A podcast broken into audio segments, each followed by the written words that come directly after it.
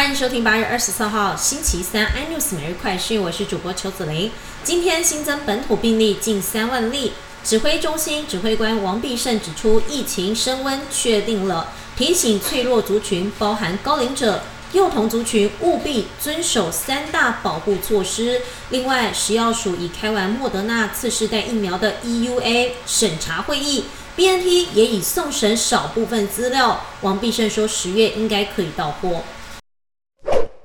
中国高温干旱引发的缺电危机正在扩大，官方限电措施一道道出炉，这股电力危机正在对当地的电动车车主产生冲击，包含特斯拉、蔚来在内的制造商已经把一些充电设施暂停运作。